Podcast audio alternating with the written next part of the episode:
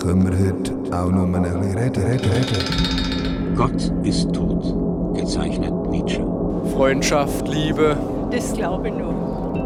Die Menschen wollen sich von der Gemeinschaft nicht mehr vorschreiben lassen, was sie glauben sollen. Nietzsche ist tot, gezeichnet Gott.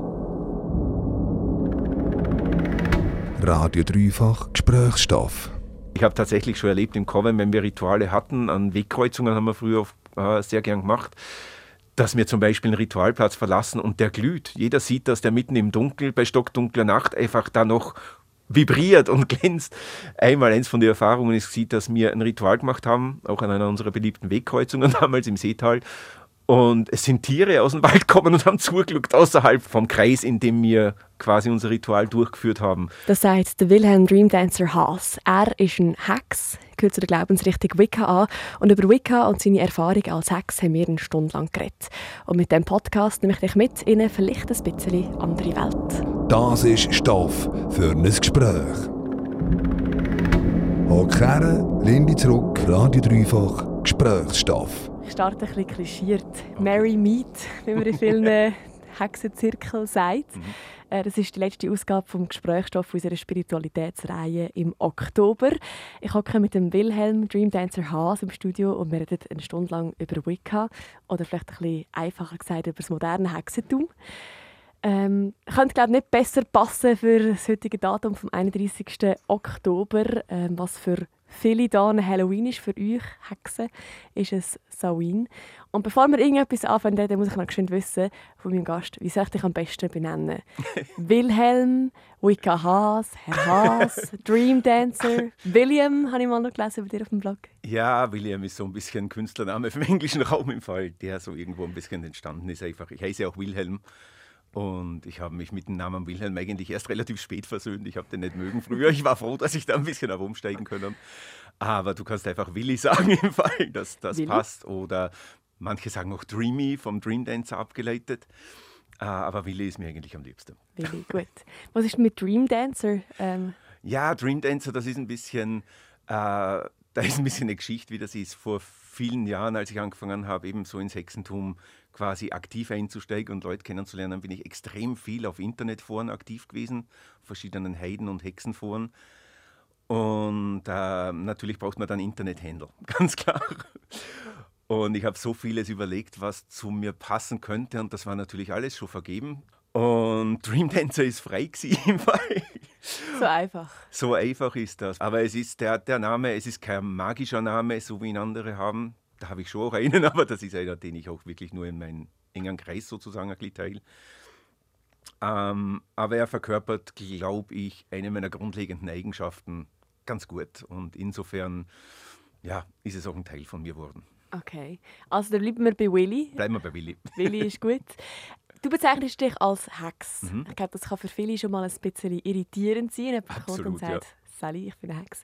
Was macht dich zu einer Hex? Also ich muss vielleicht eins gerade dazu sagen, ich bin nicht einer, der gerade sagt, Sal, ich bin eine Hex im Fall. Ich tue das jetzt nicht auf meine Fahne schreiben oder es macht mich, es ist ein Teil von mir, aber es ist nicht, ich definiere mich nicht drüber im Fall. Ähm, also eine Hex selber ist auch in meiner Definition, die heute sicher ein bisschen anders ist als das, was ich mir selber noch als Kind drüber gedacht habe. Also wenn man mich als Jugendlicher nur gefragt hätte, würdest du dich mal so bezeichnen oder würdest du mal den Weg gehen, hätte ich gesagt, äh. ähm, aber eine Hex ist ein Mensch generell, der quasi mit einem Bein in unserer Realität steht und mit einem anderen Bein in anderen Realitäten unterwegs ist. Also das leitet sich ja auch von Hagazusa ab, Zaunreiter, Zaunreiterin ab. Der Zaunreiter ist eben einer, der quasi nicht nur in der Welt unterwegs ist, sondern auch in anderen Welten Kontakt hat. Wenn ich das jetzt so vielleicht sagen kann, betrifft das ja sowieso fast jeden, bewusst oder unbewusst im Fall. Aber ähm, ich denke, dass es den Unterschied eben macht, wenn man den Titel eben annimmt, dass man eben auch so wie bei vielen anderen Sachen sich damit identifiziert und weiß, das macht einen Teil von, von dem, wo ich lebe oder erlebe oder erfahre eben aus. Und ich bin schon als Kind, muss man immer sa- aufpassen, wie man das sagt, aber ich hatte schon als Kind Begleiter aus der Anderswelt. Obwohl ich mich dann oft auch natürlich später hinterfragt habe, ja, war das auch vielleicht irgendwo nur eine Stimme im Inneren, aber es ist im Grunde genommen egal. Ist, Ja. Ich wurde begleitet, es wurde mir sehr geholfen. Ich würde sogar mal sagen, ich bin sehr stark mit Depressionen aufgewachsen. und äh, dass mich diese Stimme, wie ich sie damals genannt habe, tatsächlich auch vor vielen Dingen bewahrt hat, vor vielen Dummheiten, die ich vielleicht mir selbst gegenüber gemacht hätte. Ich hatte Besuch aus der Anderswelt als Kind und Jugendlicher und das war für mich eigentlich immer etwas Normales. Mhm. Wobei, wenn ich Anderswelt sage, möchte ich auch noch sagen, nicht, ich habe nie das Gefühl gehabt, dass das jetzt Verstorbene sind oder, oder alte Seelen, die mich gar nicht, sondern einfach, ich, für mich waren einfach Wesen und Existenzen auf anderen Ebenen und sind es immer noch ähm, real. Und da hatte ich das Glück, dass auch meine Mama da relativ eine lockere Einstellung hatte. Die war immer sehr offen für damals doch eben Okkultismus, Magie, Parapsychologie, 80er Jahre natürlich, späte 70er Jahre. Und dadurch wurde ich diesbezüglich auch nicht groß gebremst und habe das in der Zeit zumindest von meiner, von meiner mütterlichen Seite her ich würde jetzt nicht sagen Backup gehabt, aber es hat sie auch nicht gestört und sie hat Freude gehabt, dass ich mich für Tarot und so Sachen recht früh interessiert habe. Und das war sicher hilfreich beim, fürs Rest meine, für den Rest meines Lebens, würde ja. ich jetzt mal sagen. Wie du nachher zum Wicca gekommen bist, über das reden wir dann später noch mal mhm. ein bisschen genauer. Gerne. Zuerst wollte ich noch mal schnell auf den Hexenbegriff gehen. Mhm. Ich glaube, wenn ich jetzt sage, der Willi ist ein Hex oder bei mir gegenüber hockt jetzt ein Hex, dann nachher ploppen bei vielen Leuten wahrscheinlich gerade Bilder in den Kopf. Ganz genau. Vielleicht kann man sagen, du bist mit Jeans da, mit einem Kapuzenpulli, blaue Augen, drei Tage Bart, kein Hexenhut, kein Umhang. Und du Warzen nicht, zumindest nicht im Gesicht, ja. du bist ja wieder eine Katze auf der Schulter hergekommen, sondern einfach ganz, ganz normaler Mensch, hockt bei mir gegenüber, einmal äußerlich. Wieso bezeichnest du dich als Hex und nicht als Hexer oder Zauberer oder als Wicca vielleicht? Also ich bezeichne mich eigentlich in erster Linie als Wicca. Ja. Wenn mich wer fragt, wenn er wirklich fragt, ja, was ich so mache, äh, dann sage ich in erster Linie Wicca, weil das bei den Leuten eben nicht gerade diese Bilder hervorruft und weil ich mich eigentlich eben auch mit, mit Wicca identifiziere im Fall. Und ähm, warum ich nicht sage Hexer ist, weil der Begriff Hexe semantisch absolut geschlechtsneutral ist. Und Hexer, da denke ich immer, das hat vielleicht mit meinem Alter zu tun, an Edgar Wallace und der Hexer. so, die Filme, die ich früher auch gern geschaut habe, aber die natürlich mit dem Begriff dann auch sofort irgendetwas nicht so Tolles irgendwo in, als Bild hervorrufen. Und ähm, ich finde es eben auch gut irgendwo, wenn man einen Begriff so nutzt, wie er eigentlich gedacht war und von dem Geschlechtlichen irgendwo so ein bisschen eben abtrennt. Wie ich ihn damals auch ein bisschen publik gemacht habe, wie ich mich eben selbstständig gemacht habe, auch damit so ein bisschen, muss ich dazu sagen, da war dann aber sicher auch ein bisschen Provokation dahinter, aus dem einfachen Grund, so ein bisschen bewusst zu sagen, so, wir Hexer sind wieder da, das ist etwas, wo ich sogar erwartet habe, dass mich die Leute so ein bisschen darauf ansprechen und dann fragen, was sich hinter dem Begriff verbirgt, damit man vielleicht eben auch ins Gespräch kommt und die Leute ein bisschen aufklären kann darüber, was halt sich da alles dahinter verbirgt. Ja, mit der Provokation einen Paukenschlag machen und sagen, da ja, sind wir. Damals war das noch cool, heute muss man mit Provokationen aufpassen. Stimmt. Komm, wir gehen doch einmal zurück in die Geschichte von Wicca. Ich habe eigentlich immer gemeint, das ist so etwas urähnliches Altes. Mhm. Ich bin dann ein bisschen nachlesen ähm, und habe herausgefunden, der Gründervater von Wicca ist der Gerald Gardner. Richtig, ja. Äh, wo, das, wo die Religion oder Glaubensgemeinschaft in den 1950er Jahren sozusagen erfunden oder mitbegründet hat. Mhm, sagen wir mal begründet oder mitbegründet hat. Genau, vielleicht können wir da gerade einsetzen. Ich habe immer gedacht, das ist etwas, was es schon immer gegeben hat. Ist, ist Wicca einfach sozusagen eine neue Interpretation von etwas Altem oder siehst du das schon als etwas ganz Neues an? Also ich muss vielleicht mal eins vorwegnehmen. Wenn ich jetzt da am Reden bin und was sage, dass es nur meine Meinung widerspiegelt, meine Erfahrung, was ich weiß und gelernt habe darüber und äh, wie ich es verstehe und definiere. Ich kann jetzt nicht für alle Wickers und für alle Hexen sprechen, weil sich das wie viele Wege, es gibt so viele Traditionen, Freiheiten etc., dass die Leute das anders interpretieren heute oder anders sehen und mehr Wicca definieren auf Basis dessen, wie sich seit den 80er Jahren entwickelt hat, als jetzt wirklich so ein dieses angeblich, muss ich jetzt wirklich auch sagen, ist wichtig, angeblich Initiator, streng initiatorische, das Gerald Gardner natürlich damals eben auch mit seinem Kommen und seiner Arbeit so ein bisschen in die Wege geleitet hat. Also insofern das Wicca heute ist für viele nicht mehr, mehr das Wicca, wo die Traditionalisten noch dahinter sehen und immer noch sehen, vor allem in England. Es ist auch noch spannend, in England nennen sich jetzt viele Wicca nach Gardner Linie nimmer mehr Wicca aufgrund eben dieses dieser Dynamik, die der Begriff angenommen hat, sondern äh, es wird dort jetzt inzwischen als British Traditional Witchcraft bezeichnet. Das ist, weil Wicca in den letzten paar Jahren so äh, ein Hype erlebt hat und vielleicht auch nicht mehr ganz das ist, was es im Ursprung mal so ein bisschen war. Äh Sagen wir mal so, in den letzten Jahrzehnten, also nicht in den letzten Jahren, es geht schon ein bisschen weiter zurück. Also ich würde mal sagen, so die Ende 70er, Anfang 80er Jahre hat wahrscheinlich so ein bisschen der große Umbruch stattgefunden, auch durch Publikationen von Autoren, die ich zum Teil selber sehr schätze und sehr gern gelesen habe. äh, aber du hast natürlich völlig recht, äh, Wicca im Sinne von Gardner ist eine relativ neue Sache im Fall ist ein sehr eklektischer Weg, weil er eben versucht hat, beziehungsweise ja, versucht, er hat es eigentlich auch geschafft, äh, so das, was man halt noch so ein bisschen von unseren Wurzeln weiß, von eben naturspirituellen Wegen, mit starken, wirklich starken Elementen aus der Zeremonial- und Ritualmagie zu verknüpfen. Also es ist, Wicca ist ein bisschen Hybrid aus, ich würde jetzt sagen mal, sehr archaischen Praktiken, Sicht- und Denkweisen, Wie aber... Zum Beispiel? Ja, zum Beispiel eben, dass auch wir trommeln, um in Trance zu gehen, ja. dass auch zumindest für mich jetzt der Tanz äh, ekstatische Zustände sehr stark eben den Weg mitbestimmen. Aber die Ritualistik, zum Beispiel eben das Schaffen von einer heiligen Sphäre oder Schutzkreis, wie es manche nennen, äh, mit Anrufung der Elemente, äh, das sind Dinge, die kommen aus der Zeremonialmagie und haben quasi in Wicker sich so etabliert, dass sie heute automatisch damit in Verbindung gebracht werden. Und lustigerweise über Wicker aber auch extrem viele Leute heute beeinflusst, die sich als Hexe bezeichnen, aber mit Wicca überhaupt nichts am Hut haben wollen, eben mhm. weil sie auch etwas ein Dogmatisches dahinter sehen oder eben weil es nicht so ur, ur, ur, ur, uralt ist, wie auch heute noch manche in Wicca natürlich versuchen, ähm, viele versuchen den Mythos immer noch aufrechtzuerhalten, weil ich glaube, wir haben bis wohin die Köpfe eine große Rolle spielt. Je älter etwas ist und je älter die Wurzeln sind, desto glaubwürdiger und desto tiefgehender muss es ja sein. Und ich persönlich sehe das nicht so. Wie siehst du Wicca an? Ist das für dich ein, ein ist eine Religion? Äh, ja, eigentlich in gewisser Weise schon, weil man wie in einer Religion noch gewisse, sage ich jetzt mal, Richtwerte hat, ethische Richtwerte, die die Tradition natürlich begründen oder ein bisschen beeinflussen. Nur auch da sind wir wieder beim Punkt, dass nicht jeder heute quasi das auch noch so sieht.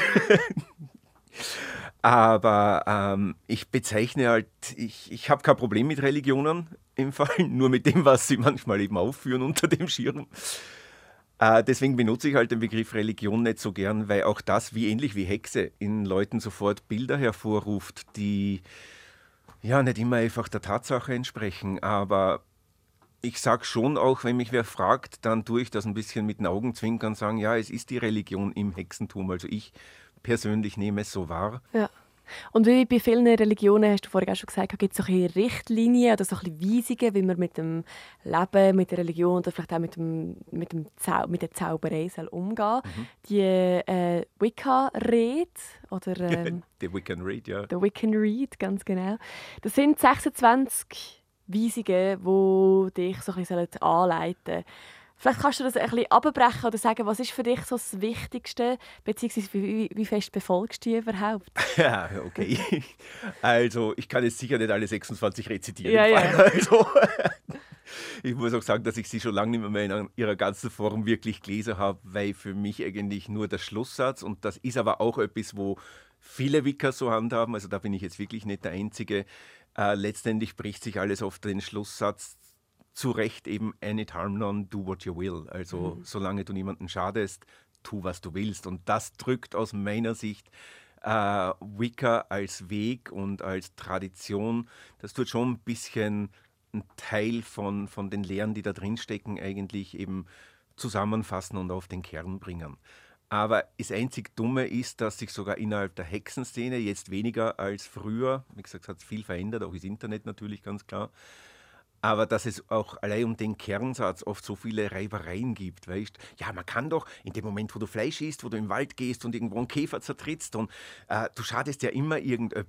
Nicht? Und ähm, ich finde es manchmal doof, dass sich die Leute darüber in die Haare kriegen, weil so wie ich es verstanden habe, ist es ein Richtwert, der einem einfach ein bisschen bewusster, nicht immer denken, aber zumindest mal handeln lässt im Fall, weil es ist natürlich wahr es geht nicht. Du schadest immer irgendwo irgendwas oder irgendwem. Das ist halt so ein der Lauf des Lebens. Aber ähm, bewusstes Schaden, bewussten Schaden anrichten oder bewusst Handlungen zu vollziehen, auch energetische, mit dem Hintergedanken dem anderen eben Schaden zufügen zu wollen, ähm, das verankert sich da drin natürlich sehr gut.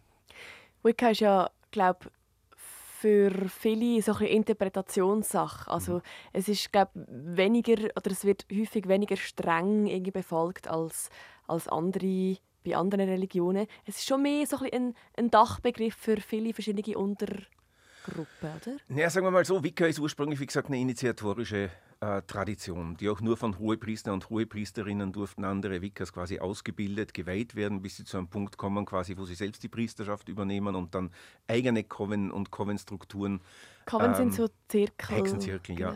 ja. Äh, schaffen können. Aber eben in die 70er, 80er Jahre hat sich das dann ein bisschen aufgebrochen, weil Wicca ist sehr stark gerade in den 70ern in die feministische Szene ein bisschen integriert, vor allem eben auch durch das Arbeiten mit einer Göttin oder mit der Sichtweise, dass das Göttliche eben auch weiblich ist und nicht nur so das Männliche, wo man von vielen anderen patriarchale Religionen kennt.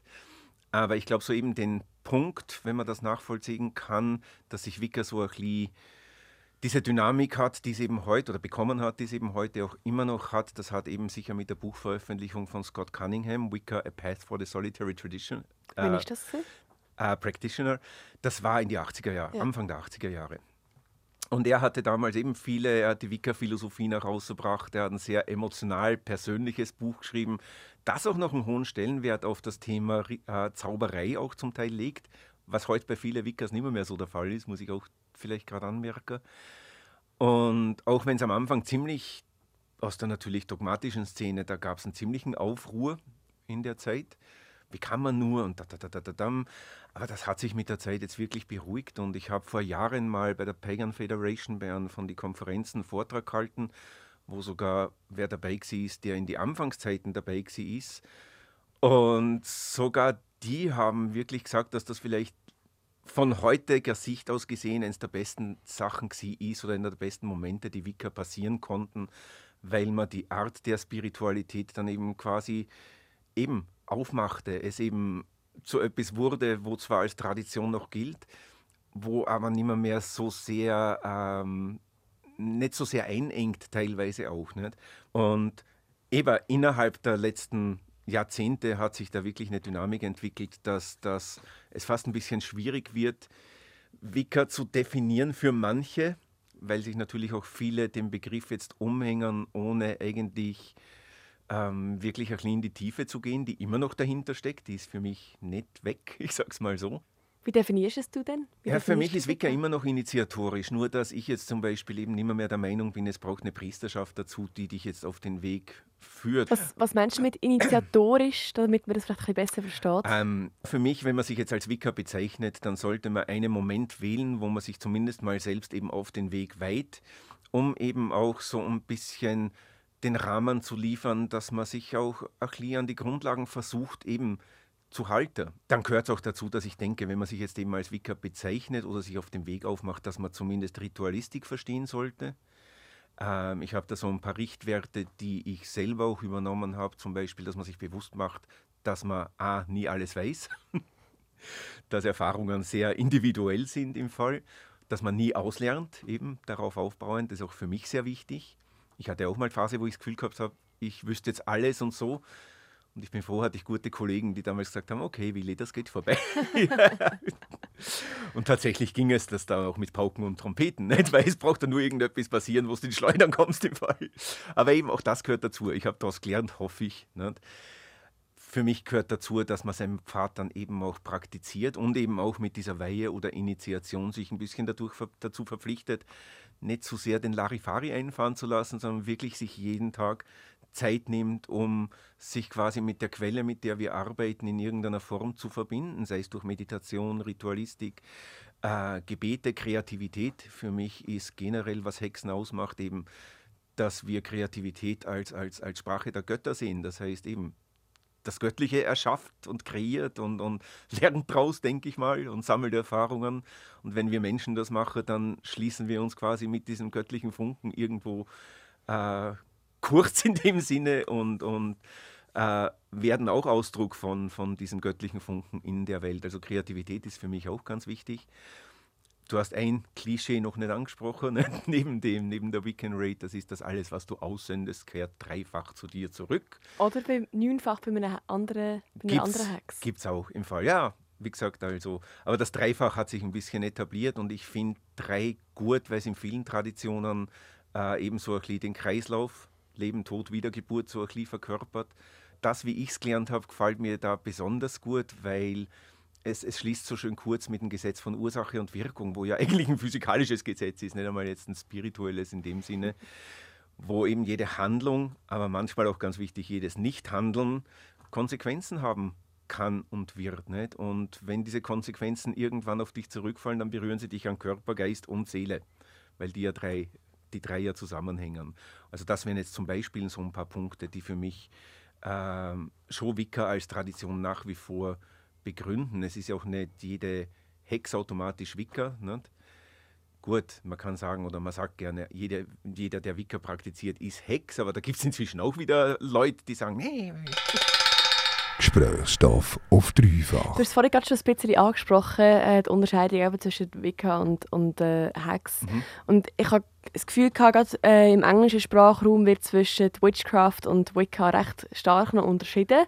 Also zwischen Wicca und Zauberei oder Ja, also Zauberei ist ja wie gesagt ein Thema für sich. Es gibt viele moderne Wiccas, die sich als Wicca bezeichnen, den Weg gehen, aber quasi für die Magie und Zauberei in dem Sinne gar nicht mehr, mehr so einen wichtigen Bestandteil von dem Pfad ausmachen. Und ich kann das völlig nachvollziehen, weil ich denke, je reifer man als Mensch wird, je mehr man eben beginnt, auch so in Ansätzen das Leben zu verstehen oder glauben, zu glauben, es zu verstehen, je mehr man ins Vertrauen kommt, desto weniger hat man das Gefühl, dass man eben selber jetzt mit äh, Zauberei in dem Sinne ähm, aktiv werden muss, weil man dann so oder so in einen Flow kommt, der einem die Erfahrungen bringt, die einem gut tun oder vielleicht eben auch weniger gut tun, aber eben etwas lernen können. Also ich würde jetzt, und das ist auch wieder meine persönliche Meinung, sogar sagen, dass viele Menschen Hexen sind und sich nicht als Hexen bezeichnen, auch nichts praktizieren, wo man damit in Ver offiziell in Verbindung bringt. Also nicht dauernd magische Zaubersprüche weben oder irgendwelche Tränke brauen. Ich meine, wenn ein Christ jetzt, ich weiß, das werden einige wahrscheinlich nicht gern hören, nicht? also vor allem aus Großreligionen, aber wenn jetzt ein Katholik in die Kirche geht und dem Heiligen so und so eine Kerze anzündet mit der Bitte oder sogar mit dem Auftrag, dass er, dass diese Kraft, mit der er arbeitet oder diese Person Personifikation quasi das dann eben für ihn auf den Weg bringt, äh, eigentlich genauso Magie betreibt und Hexerei betreiben würde wie andere auch. Aber ich glaube nicht, dass die Person dann Freude hätte, wenn man sie eben dann so bezeichnen würde. Du hast äh, vorhin mal noch über Schubladisierungen geredet. Mhm. Ich glaube, wenn man gerade so bei, bei Wicca ist und bei Spiritualität, dann nachher kommt Esoterik sehr schnell ins Spiel. Mhm. Ist es für dich, ähm, findest du es blöd, wenn man dort Wicca mit Esoterik gleichsetzt oder vielleicht in die gleiche Schublade nimmt? Oder findest du, ist das sogar vielleicht gerechtfertigt? Ui, das ist ein bisschen schwierig, weil es zum Thema Esoterik natürlich inzwischen auch viele Definitionen gibt. Und ich würde mal sagen, die Szene heute selber teilweise ein bisschen an der Demolition ihrer selbst arbeitet. Ich würde das jetzt mal so ein bisschen ausdrücken im Fall, aber auch meine persönliche Sichtweise. Äh, ich, es ist ein bisschen schwer, weil ich meine, ich werde ja auch als Esoterikladen geführt im Telefonbuch im Fall. Ich persönlich, ich tue mich nimmer mehr so gern der Szene zuordnen, eben aus bekannten Gründen, aber es ist mir natürlich völlig klar und es stört mich auch nicht, wenn andere das machen. Definitionen sind sowieso heutzutage so eine blöde Sache, weil bei jedem hüpfen gerade Bilder hoch, bei mir auch, bin ja auch nur ein Mensch, nicht?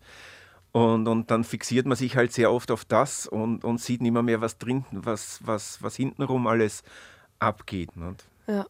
Wenn wir gerade bei Bildern sind, die einem bei gewissen Begriffen äh, in den Sinn kommen, ich, ich habe das immer noch sehr stark. Wenn ich Hex höre, dann nachher sehe ich die Frau mit den grauen, strubli Haaren, die lang sind und knorpelige Finger und Warzen und... Das widerspricht aber völlig dem Bild, wo man im Mittelalter dann teil, also nicht Mittelalter ist eigentlich eine andere Zeit gewesen, aber wo in der Zeit der Hexenverfolgung quasi ja oft, da waren ja Hexen oft wunder, wunderschöne Frauen, mhm. die die andere verführten. Also auch das Bild ist ja nicht ganz kohärent im Verlauf der Zeit im Fall, aber Genau, aber auf das kommen wir gerade. Also weißt, wie fest hast du das Gefühl, hat das Bild von dieser Hex, wie, wie, wie, ich würde mal sagen, viele von uns das haben, ähm, wie fest ist das verdient? Wie fest hat es vielleicht auch mal gegeben?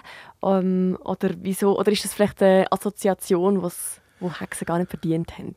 äh, okay, da sind wir jetzt auch wieder ein bisschen bei meiner persönlichen Sichtweise. Ich denke, dass mir auch heute, und das tue ich ja auch, äh, manchmal auch liege mit dem Klischee Spieler, weil es eben äh, etwas ist, wo die Leute etwas damit verbinden.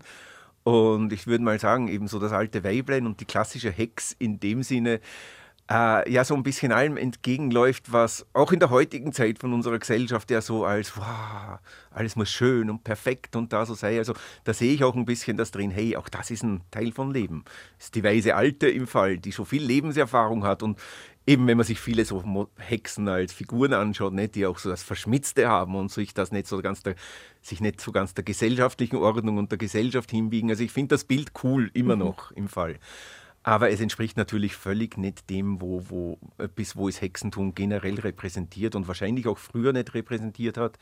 Weil gerade in Zeiten der Hexenverfolgung sind ja auch viele Männer als Hexe an den Pranger gestellt worden. Und, äh, aber gerade eben, wenn Hexe ja so, sage ich jetzt mal, auch so in der Geschichte, im Mythos ja so viele Gestalten annehmen können und wollen, sie dann eben zu fixieren auf das Bild, das man eben heute hat, würde ja jetzt, denke ich mal schon, wenn man zurückdenkt, nicht so den Tatsachen entsprechen, weil es ja unter dem Begriff jeden hat erwischen können. Und vielleicht auch noch etwas Wichtiges, im deutschen Sprachraum ist das Wort Hexe früher wirklich nie in einem positiven Zusammenhang äh, verwendet worden im Fall. Tief, tiefer Gesprächsstoff auf dreifach. Kommen wir doch mal auf deinen Pfad sprechen zu Wicca. Du hast mal in einem Blogpost, den ich gelesen habe, okay. hast du geschrieben, dass dich das eigentlich schon deine ganze Kindheit irgendwo durch so ein bisschen begleitet hat und du dann wahrscheinlich erst einfach später so ein den Zugang dazu gefunden hast. Mhm. Wie ist das bei dir? Also hast du das wie schon immer gespürt? Bist du schon immer so ein, ein spiritueller Typ gewesen, oder hat das vielleicht in der Pubertät ganz anders ausgesehen oder nach einem jungen Erwachsenenalter? Wie ist das so bei dir gewesen? Nachdem ich ein Mensch bin, habe ich sicher viele Phasen durchgemacht, wie jeder andere auch. Aber das Spirituelle, äh, das war immer ein Teil von mir. Also eben schon von klein weg. Ich habe schon als Kind quasi, wie gesagt, meine Begleiter gehabt im Fall, die im Zimmer herumtanzt sind und die ich aber nie als Bedrohung empfunden habe. Das war ja eben das Coole. Und meine Mama, ja, ja, das sind deine Freunde. Also eben, da hatte ich Glück, wirklich. Hast du aber als Kind nie gedacht, oh, jetzt stimmt irgendetwas mit mir nicht, weil das die anderen vielleicht nicht so gesagt haben oder Nein, nicht haben? eigentlich eher weniger, vor allem, weil ich als Kind mir natürlich über das, über das kaum Gedanken gemacht habe. Aber mich hat da natürlich Magie sehr schnell interessiert und wie gesagt, damals war Parapsychologie ein großes Thema. Ich bin, wie gesagt, 66er Jahrgang, also wie ich aufgewachsen bin, war die ganze Dynamik generell auch noch ein bisschen eine andere im Fall. Man musste noch in Buchhandlungen gehen, hat sich nicht gerade alles leisten oder jede Information holen können. Nicht? Und viele Informationen habe ich, was mich anbelangt, eben über jene Wesen bekommen oder über jenes Wesen bekommen, das mich damals ein bisschen begleitet hat. Was ich, ist das so für ein, oder was sind das für Wesen oder was ist das für ein Ich habe sicher ist lustig, weil manchmal schaue ich in mein alten Tagebuch noch nach, wo ich sehr viel Zeugs reingeschrieben habe damals. Ähm, ich habe es immer eigentlich nur die innere Stimme genannt. Also eigentlich ganz psychologisch eigentlich, damals schon als Kind. Ich hatte nie Namen dafür. Für mich war es immer die Stimme. Und die hat mir zum Teil Sachen vorhergesagt, also jetzt nicht relevante Sachen wie Todesfälle etc., aber sie hat mir eben sehr oft auch, als ich, ähm, ich habe mich in der Gesellschaft nie wohlgefühlt, das muss ich dazu sagen es war, für mich ist es eine Begleitung, die Stimme, die ich einfach als Freund wahrgenommen habe. Und die Wiesen, die mich besucht haben, mit denen habe ich oft gar nicht groß Kontakt gehabt, die waren einfach da. Ich habe nie hinterfragt, wieso und warum, aber ich habe sie als freundlich empfunden, als tröstend manchmal sogar. Ich glaube, es ist mega sorry, wenn ich schnell einsetze. Ja, ich glaube, es ist mega schwierig für Leute, die das vielleicht nicht können, mhm. sich das vorstellen. Ist das eher ein Gefühl, also von einer Präsenz, oder ist das, hast du wirklich Sachen gesehen, oder ist das mehrere, wieso aber so die innere Stimme, die dich irgendwie so ein bisschen begleitet hat, ähm, jetzt die anderen Wesen, die du sagst, sind das auch so die Präsenz oder sind das wirklich Figuren gewesen, die du irgendwo gesehen hast?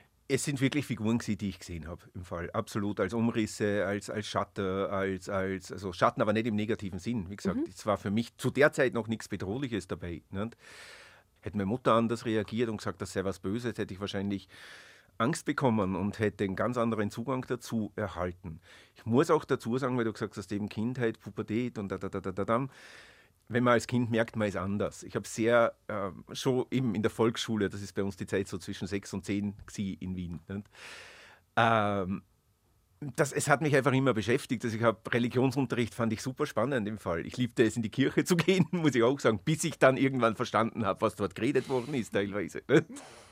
ähm, aber ich habe selber geschafft, mich von dem abzuschneiden, weil ähm, eben in dem Drang verstanden und gemocht zu werden, den ich damals auch hatte. Eben gerade mal ist Außenseiter, man ist, ich habe Asthma als Kind gehabt.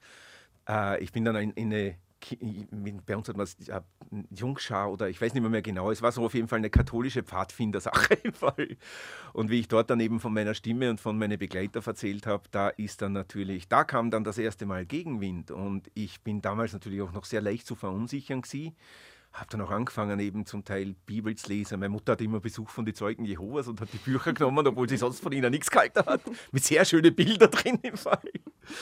Aber ich bin dann selber natürlich auch ein bisschen reinkommen, dass ich alles hinterfragt habe, ein bisschen. Und das ist auch dann die Zeit, wo in der Zeit zumindest mal meine Stimme immer leiser geworden ist. Ich würde es jetzt mal so benennen. Das ging aber natürlich dann auf Dauer auch nicht gut, weil irgendwann merkst du, dass alles, was da drin steht oder was dich verunsichert oder was andere da auch rein interpretieren. Ich meine, eins von den ersten Sachen, die ich gelesen habe, war die Offenbarung, wo daneben drin steht, so, ja, was mit Andersdenkenden alles passiert. Und ich meine, es ist ja kein Geheimnis, dass ich auch damals sexuell schon gemerkt habe, ich laufe in eine andere Richtung, auch wenn ich extrem lang versucht habe, das zu verdrängen, weil ich eben nicht so sein wollte. Das Pflaster war damals noch wesentlich härter im Fall äh, für Schwule und Lesben. Ja, aber irgendwann hast du einfach gemerkt, hey, nein, ich kann nicht dahinter stehen. Und es war cool, es kam dann ein Buch raus, das hieß Das Kreuz mit der Kirche damals. Und das habe ich gelesen und fand das so faszinierend, dass ich dann mit 18 auch gerade austreten bin. und wann hast du gemerkt, dass du ein Hex bist? Oder seit wann bezeichnest du dich auch als Hex? Als ich äh, verstanden habe, was hinter dem Begriff und vor allem eben hinter Wicca, ich bin ja eigentlich über Wicca gestiegen, eigentlich steht. Mhm. Es war für mich eben das Göttliche ein anders wahrzunehmen. Ich habe früher schon mit Dingern, mit Bäumen, mit Sachen, also für mich war alles irgendwo belebt, auch heute noch, muss ich dazu sagen dass der Weg mich sicher immer begleitet hat. Und wie ich dann durch Avalon etc. angefangen habe, mich mit Kelten etc. auseinanderzusetzen, hat das in der Zeit, wo ich noch in einer Band gesungen habe, großen Einfluss darauf gehabt. Aber auch da wäre ich noch nie auf die Idee gekommen, mich Hexe zu nennen. Und dann ging es aber in weiterer Folge, ich bin dann mit meinem jetzigen Mann, sind wir nach Amerika, wollten wir auswandern. Also wir sind es eigentlich ja auch. Und dort bin ich bereits in den ersten Wochen über eine Fernsehsendung, eine Talkshow, wo Roseanne, die wo jetzt ziemlich unter Kritik steht, weil sie so ein pro Trump und so weiter ist, und die hatte eine Talkshow, die so ein bisschen Themen angepackt hat, die damals niemand anpackt hat. Und gerade an dem Tag, wo ich eben eingeschalten habe, war, hat sie Priesterinnen aus verschiedenen Religionen eingeladen. Es war, glaube ich, eine Protestantin dabei oder evangelische, eine Voodoo-Priesterin im Fall, also eine aus der äh, haitianischen Tradition. Ähm, dritte weiß ich jetzt nicht mehr, mehr und eben Phyllis Kurot und sie ist eben Wicca und Wicca Priestess, Autorin auch im Fall. Sie haben, also die Ladies haben über ihre Wege gesprochen und haben dann zusammen äh, das Ritual gemacht für Mutter Erde, für Gaia. Und ich bin vor dem Fernseher gesessen und war einfach hin und weg, weil das eigentlich quasi so alles, wo ich über meine Zeit so, so klebt und gespürt habe, plötzlich irgendwo äh, in einer Schublade ist im Fall. Und die Schublade hat mir extrem gut gefallen und ich bin dann natürlich mit dem wenigen Geld, wo ich zur Verfügung hatte, weil wir mussten es ja auf, aufsparen für längere Zeit, äh, habe ich Buchhandlungen gestürmt und habe mich bisschen so angefangen, eben Literatur zum Thema Wicca zu lesen. Und ja, ich habe einfach gewusst, in dem Moment, das ist es. Ich war, das kann man nicht beschreiben. Es war, es, das ist jetzt Klischee, weil das viele sagen, aber es trifft wirklich zu, das Gefühl von nach Hause kommen, ankommen, endlich geborgen zu sein. Mhm. Äh, ist das gesehen? Das war 98, 99. 98, okay. Und ja, von dort weg ist das ist es mein Weg gewesen und ich habe es gewusst. Wobei ich mich eben heute in anders lebe, sicher als damals noch eben 98, 99 oder in der Zeit, wo ich dann im Coven eben auch lernen durfte. Mhm. Auf das will ich gerade ansprechen, auf den Coven oder auf die Hexenzirkel. Mhm. Ähm, ich habe in einem Buch mal gelesen, dass das äh, für viele oder eben in gewissen Teilen oder Ansichten von Wicca gehört es wieder dazu, dass man in so einem Coven mit dabei ist oder dort, äh, dann auch aufgenommen wird. Ich glaube mit einem Jahr und einem ein Tag. Tag. Ja. Ähm, ist das bei dir auch so gewesen? Hast du das auch so in dieser traditionellen Art und Weise durchlebt? Nicht so ganz traditionell, wie es vielleicht jetzt garnerianische Traditionen leben würden, aber wir haben natürlich quasi, sage ich mal, das Grundgerüst von Wicca doch relativ mh, mm, authentisch, klingt jetzt doof, aber doch relativ authentisch in dem Sinne gelebt. Ähm, ich hatte meine Initiation, ich hatte eine vor den Göttern, wie ich sie nenne, in Engelberg, die einfach passiert ist, ohne dass sie geplant war. Das ist für mich die wichtigere als die im Zirkel selber. Aber ich hatte auch eine Initiation dann natürlich im Zirkel und die wird mir immer im Hinterkopf bleiben, weil da es war einfach, da ist so viel abgegangen, auch tatsächlich im physischen. Jetzt geht's in die Gesprächsstoff auf dreifach. Jetzt haben wir schon vorher mal noch über so Hexerei, Zauberei, Magie geredet und hast gesagt, im Alter, wenn man vielleicht so ein bisschen geerdeter ist oder so, dann braucht man das vielleicht nicht mehr so oder hat nicht mehr so das Gefühl, dass man da mega fest muss eingreifen muss. Mhm. Wie, das, ich finde, das gehört ja auch mega fest zu dem Klischee mhm. von einer Hex. Wie, inwiefern kann man sich das verstehen? Oder kannst du zaubern, Willi? Äh, ich kann Magie weben. Zaubern nenne ich nicht so gern, weil eben Zauberei für mich in den Bereich fällt eben von heute. Ich meine, ursprünglich ist äh, Zauberei das deutschstämmige Wort für Magie in mhm. dem Sinne gewesen. Aber heute verbirgt man mit Zauberei natürlich eben auch viele Fantasy-Klischees zum ersten und natürlich Hokus Pokus etc. Und ich liebe es. Also ja. bitte nicht missverstehen, ich liebe es absolut. Und ich hätte es damals sicher auch so gesehen. Ähm, ich denke, wenn man sich eben bezeichnet als praktizierende Hexe oder eben auch als Wicker, gehört für mich die Beschäftigung mit Magie dazu. Für mich ist Magie, äh, es gibt so viele Definitionen, aber letztendlich laufen sie alle aufs Gleiche hinaus, eben mit der Macht von, von Fokus, Willenskraft und Intention, einen Akt zu vollziehen, einen energetischen Akt zu vollziehen, der dann sozusagen das, was man erreichen möchte, in unser, also in die kollektive Realität, in der wir uns bewegen, manifestiert. Mhm. Und das beginnt im Innern. Also für mich ganz eindeutig im Innern. Und das Ritual dient eben dazu, im Bündnis mit der Anderswelt, aber vor allem eben auch, indem er Herz und Verstand in sich zusammenbringt, auf ein Ziel hin ausrichtet im Fall. Also das findet, für mich ist die Grundlage der Magie im Innern zu finden. Was ist denn, also wie muss man sich die Magie vorstellen?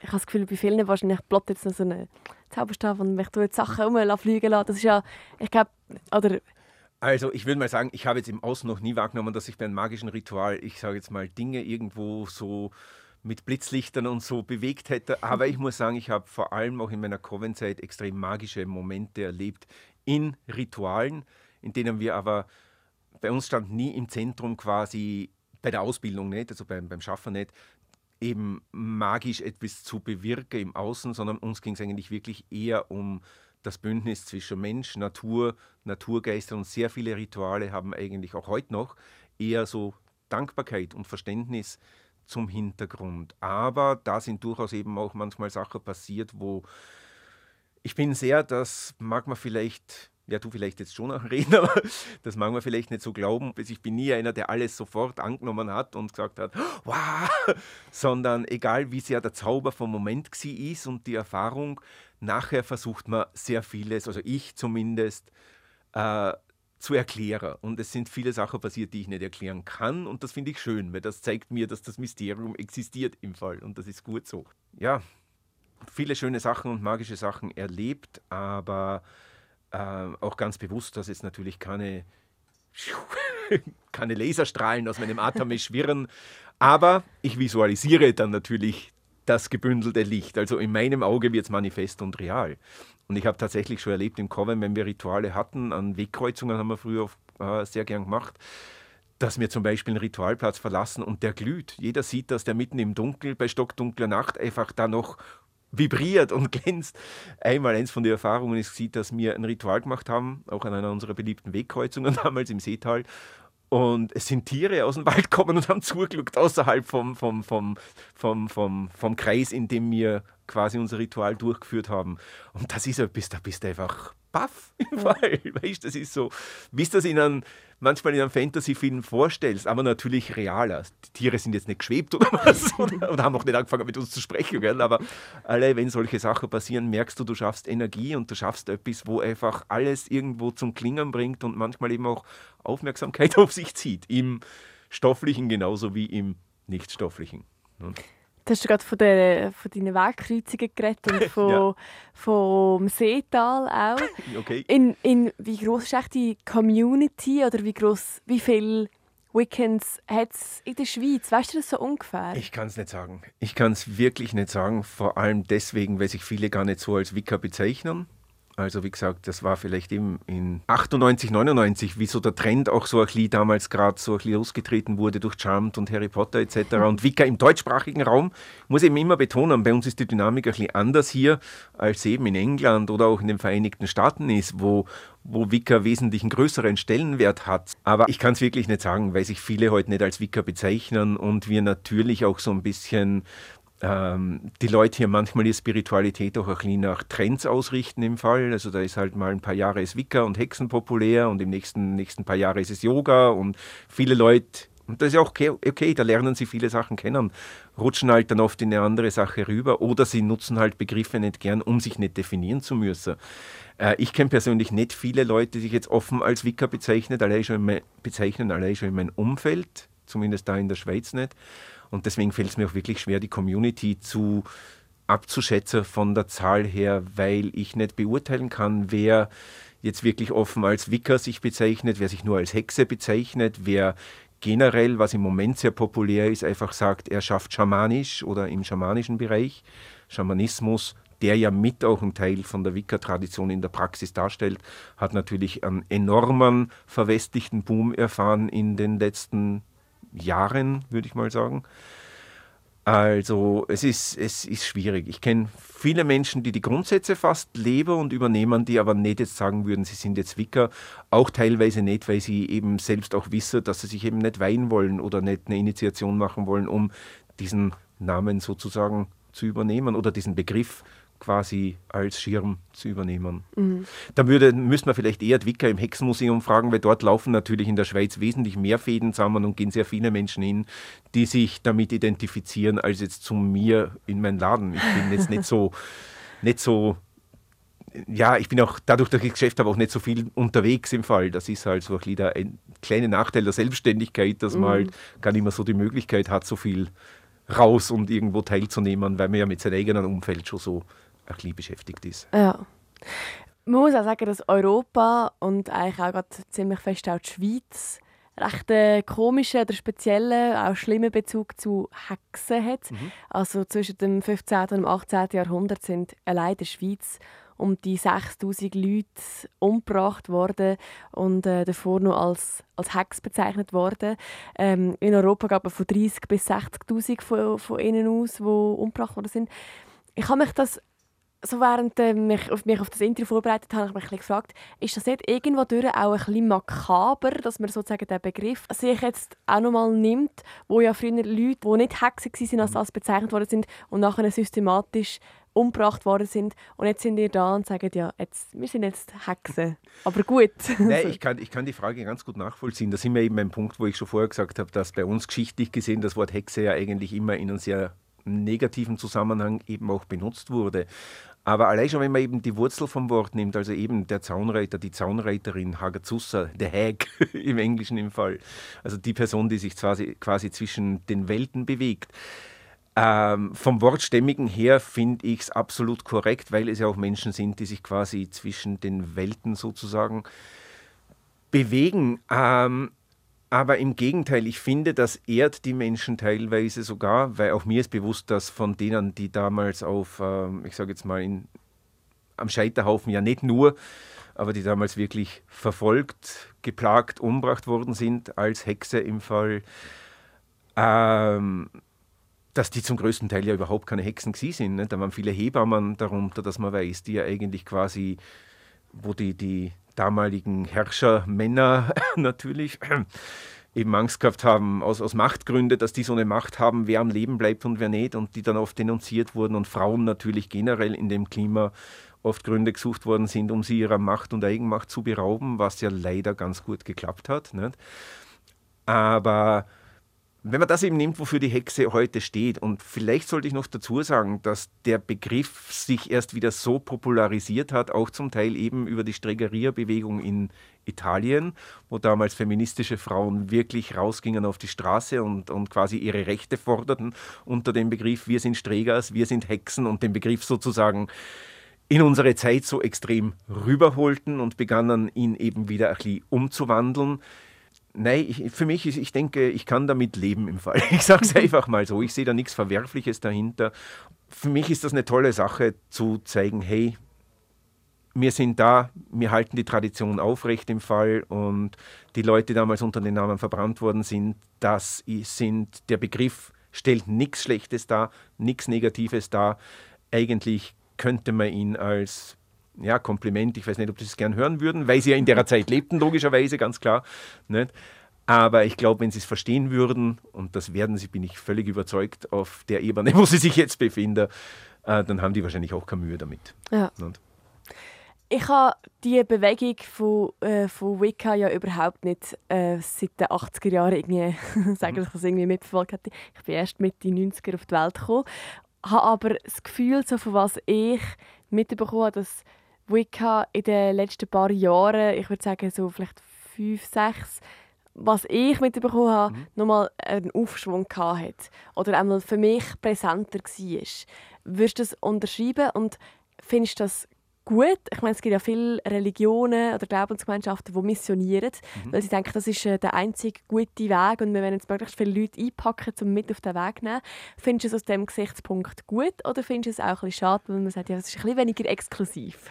Nein, also die Exklusivität, die macht mir überhaupt nichts aus im Fall. Nicht? Ich denke, wenn die Leute sich eben so bezeichnen, aber halt nicht nur das Oberflächliche nehmen, sondern eben auch die Arbeit an sich selbst und, und das, was man eben lernt, wenn man sich als, als Wicker bezeichnet, wenn sie das ernst nehmen, Unternehmern, warum, es, es, steht mir nicht zu, da irgendwas zu sagen. Mir steht aber auch nichts zu, etwas zu sagen, wenn es jemand einfach nennt, weil er es cool findet. Ich meine, wer bin ich darüber zu bewerten, was bei den Menschen im Leben abgeht oder was er sich denkt dabei. Nicht? Schade finde ich es natürlich eben manchmal, weil damit vielleicht dann von solchen Leuten ein Bild geschaffen wird von Wicker, dass dem tiefen Kern, der dahinter steckt, auch dem tief philosophischen Kern, sage ich jetzt mal, der dahinter steckt, einfach nicht gerecht wird. Ähm, ich es ist jetzt ein bisschen schwierig. Ich traue mich jetzt nicht zu sagen, dass es nicht so ist, wie du es wahrnimmst. Ich persönlich habe es einfach nicht so wahrgenommen. Ich habe das Gefühl, damals eben, wo ich bewusst quasi auch auf den Weg gegangen bin und wo das Ganze auch so eine Dynamik mit der Öffentlichkeit etc. Äh, begonnen hat. Und ich bin ja ziemlich überrollt worden, weil ich habe mir Geschäfte aufgemacht und haben mir erst über mal, bis mir jemanden, niemand wollte mir einen Kredit geben für so etwas, nicht? ganz klar. Und, und dann machst du das auf und plötzlich kommt ein paar Wochen später gerade ein Riesenartikel in der Zeitung. Im ersten Moment euphorisch, natürlich, klar, ist eine neue Erfahrung, aber nachher so, äh, plötzlich alte Frauen ist Kreuzzeichen schlagen auf der Straße, wenn du ihnen entgegenkommst und du denkst dir, wieso, verdammt nochmal. Ist das passiert? Ja, ist passiert. Oh. Ja, ich bin auch nachher manchmal, dass wenn irgendwo mal wieder was ist, irgendwo in einer Zeitung oder so, ähm, dass man mir dann was aufs Schaufenster geschmiert hat oder ich plötzlich Bibelzitate oder E-Mails bekam, die meinten, ich, ich komme in die Hölle oder ich müsste mich jetzt Jesus und so weiter unterwerfen, um gerettet zu sein. Äh, ist okay, wenn es Leute schreiben, aber da waren Leute drunter, die sehr aggressiv damals auch schon sind. Nicht? Also wie gesagt, ich habe keine Mühe damit, wenn sich jemand so bezeichnet, wenn er ein wenigstens auch noch lebt. Aber ich habe auch nicht das Gefühl, dass Wicker jetzt so im deutschsprachigen Raum an Popularität zugelegt hat, wie damals zu der Zeit, als ich bewusst quasi auf den Weg eingestiegen bin und den auch begonnen habe, so ein bisschen zu repräsentieren, weil damals war da hat Pro7 und RTL haben äh, Hexenbücher rausgebracht und Wickerbücher rausgebracht in ihre Editionen im Fall. Also da hat man richtig gespürt, es geht aufwärts, aber inzwischen findet man eigentlich gar nicht einmal mehr so viel Literatur. Die Klassiker aus der Szene werden auf Deutsch kaum mehr aufgelegt. Äh, es gibt Bücher dazu, aber ich habe das Gefühl, dass eben so fernöstliche Lehrer und eben Schamanismus und der Begriff Schamanismus wird ja heute auch sehr viel mehr verstanden, als es ursprünglich, als der Begriff eigentlich ursprünglich ausdrückt. Und ich denke, dass das wesentlich mehr am Aufblühen ist, dass die Leute in so eine Richtung gehen, als sich eben den Begriff Wicca oder Hexe aufzulegen, mit dem sie relativ schnell vielleicht eben auch im bekannten Familienkreis etc. anecken würden. Gesprächsstoff auf dreifach. Willi, da wir langsam aber sicher den Kreis schließen. Wir haben Okay. schon mit dem Oktober oder mit dem 31. Oktober angefangen, ähm, wo wir darauf zu sprechen gekommen sind. Es geht um Samhain, Mhm. den ähm, Viertag in der Nacht vom 31. Oktober auf den 1. November. Mhm. Ähm, ein Totenfest, mehr oder weniger. Ahnenfest, Das ja. Äh, wie feierst du diesen Viertag jetzt ganz persönlich? Wie kann man sich das vorstellen? Ja, ist ein bisschen schwierig, weil ich in seit Jahren eigentlich immer im Kreis feiere und mir ein sehr schönes Ritual um die Zeit mache in der Nacht, im Fall, wo wir quasi, wir nennen es die Reise in die Unterwelt, wo wir quasi einen Hauptaltar aufstellen, einen Unterweltsaltar, wo dann orakelt wird, aber nicht, ganz wichtig wieder, nicht um die Zukunft für das Jahr vorherzusagen, sondern sozusagen um zu schauen, was unterstützt mich, womit soll ich mich das Jahr auseinandersetzen, um eben zu wachsen. Und es ist ein sehr mystisches Ritual, aber dieses Jahr dank Corona weiß ich auch noch gar nicht, ob wir es durchführen können. Ich habe äh, im Gegensatz zu früher auch relativ wenig Leute mitmachen, weil eben das alles wie ein Damoklesschwert natürlich im Hintergrund hängt und ich mich auch an die Regeln halte. Also am Mittwoch werde ich mehr wissen. Äh, Aber im Normalfall, ich tue es jetzt vielleicht mal ein bisschen so zusammenfassen, wenn ich das Ritual jetzt nicht feiern würde oder wenn wir es nicht zelebrieren können, so wie ich es normalerweise zelebriere, im Kreis eben von Menschen, die mit mir auf dem Weg plus minus unterwegs sind, äh, wo ja sehr tiefgehend ist. Also es, ist wunderschön. Samhain ist meine liebste Zeit im Fall. Nicht, weil sie dunkel und düster ist, sondern weil sie eben. Samhain ist ja eigentlich nicht nur die Nacht. Samhain ist der Beginn einer Zeit ohne Zeit, die bis zur Wiedergeburt der Sonne an Jul eigentlich anhält. Also auch das Datum vom 31. auf den 1. ist ein Datum, wo sich erst mit der Zeit so ergeben hat. Das ist nicht früher in der Nacht gefeiert worden. Viele legen es auch heute noch auf den Neumond im Oktober oder November und viele tun es nach astrologischen Gesichtspunkte Anfang November ausrichten. Also nicht jeder feiert in der Nacht, aber es kollektiv, weil die Menschen auf unserer Hemisphäre da natürlich alle es zelebrieren oder Halloween feiern oder so, das ergibt ein Energiefeld, in das man natürlich hervorragend eintauchen kann. Ne? Ähm, aber mein Ahnenaltar, ich tue meine verstorbenen Haustiere dort natürlich, gut, durch das ganze Jahr, aber ich, äh, die Menschen, die rübergegangen sind, die mir am Herzen liegen, und da sind unter anderem sicher auch die dabei, wegen denen ich in die Schweiz gekommen bin seinerzeit. Ich ehre die in dieser Nacht, ich ehre meine Vorfahren, die ich nicht kenne, ich zünde ihnen Kerzen an. Ich habe schon seit einiger Zeit auf meinem Altar so kleine Opfergläser stehen, wo ich Blut hinein tue. Nein, sag ich. Nein, wo ich ein bisschen eben Getränke zum Beispiel einfülle, die meine Oma gern gehabt hat, Eierlikör. Oder die, die Göttin, die mir sehr am Herzen liegt, mit der ich sehr viel arbeite, traditionell einfach gern hat. Ich tue ein bisschen Milch aufs Fensterbrett stellen für die Naturgeister, die in der Nacht, wie man sagt, halt besonders gut Kontakt, also besonders gut in unsere Welt hinüberreisen können, reisen können durch die dünnen Schleier. Äh, Ich meditiere, ich genieße die Mystik und sollten ich Corona bedingt jetzt alleine feiern, wovon ich fast schon ein bisschen ausgehe, dann äh, werde ich das mit einer Meditation, mit einem kleinen Ritual für mich verknüpfen, meinen Kreis ziehen, meine Ahnen, meine verstorbenen Freunde, Freundinnen, Kolleginnen etc. einfach ehren. Ich sage jetzt nicht einladen, wenn sie kommen wollen, sollen sie kommen, wenn nicht, dann nicht. Es ist ihr freier Wille im Fall, aber zumindest ehren, sie mir wieder ins Bewusstsein rufen, aber auch, und das ist auch für mich ganz wichtig, und das steht generell bei unseren Rituale so sehr im Vordergrund, der Natur dafür danke, dass sie uns quasi so viel schenkt, mit dem wir über die, äh, über die karge Jahreszeit kommen, wobei sich diesbezüglich natürlich durch unsere Wohlstandsgesellschaft hier natürlich die Dynamik verändert hat. Wenn die Leute früher Samhain feierten und wirklich dann von dem leben mussten, was der Herbst hergab oder von der Jagd dann, um über den Winter zu kommen, äh, das kennen wir ja heute mit elektrischem Licht, mit Kühlschränk, mit gefüllte Regale, äh, in den meisten Fällen ja gar nicht. Der Mangel, der früher mit dem Winter, und das ist eben auch etwas, Samhain heißt eigentlich so viel wie äh, das Ende des Sommers. Also es beginnt eigentlich für uns an Samhain die Winterzeit und für unsere Vorfahren. Und die Winterzeit war halt früher härter als in der heutigen Zeit. Und äh, da dankbar zu sein, dass wir immer noch genug zu essen, zu trinken. Es gibt so viele Dinge, für die wir heute dankbar sein können, die man sich an Samhain ganz besonders vielleicht ins Bewusstsein rufen sollte. Auch, und das ist meine Überzeugung, der Wohlstand, den wir heute genießen da, äh, der begründet sehr viel auf der Arbeit unserer Vorfahren, unserer Großeltern, egal wie sie unterwegs sind, aber sie haben schaffen müssen dafür. Sie haben viele Verzichte gehabt im Fall, die wir heute in der Form gar nicht mehr, mehr kennen. Und das ist etwas, wo ich mir und den Menschen, die mit mir feiern, wo wir uns einfach dann auch, sie eben auch dafür ehren, dass es uns heute so geht, wie es uns geht, dank ihnen.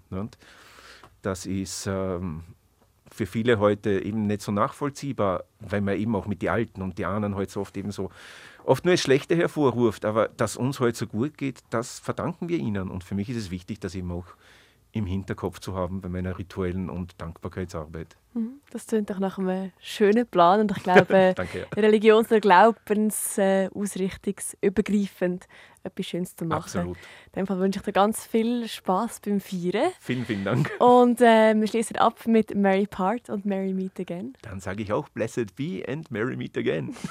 Ciao zusammen. So, jetzt lange zusammen. Fertig, fertig geredet. Alle Sendungen findest du auf dreifach.ch. Radio Dreifach Gesprächsstoff.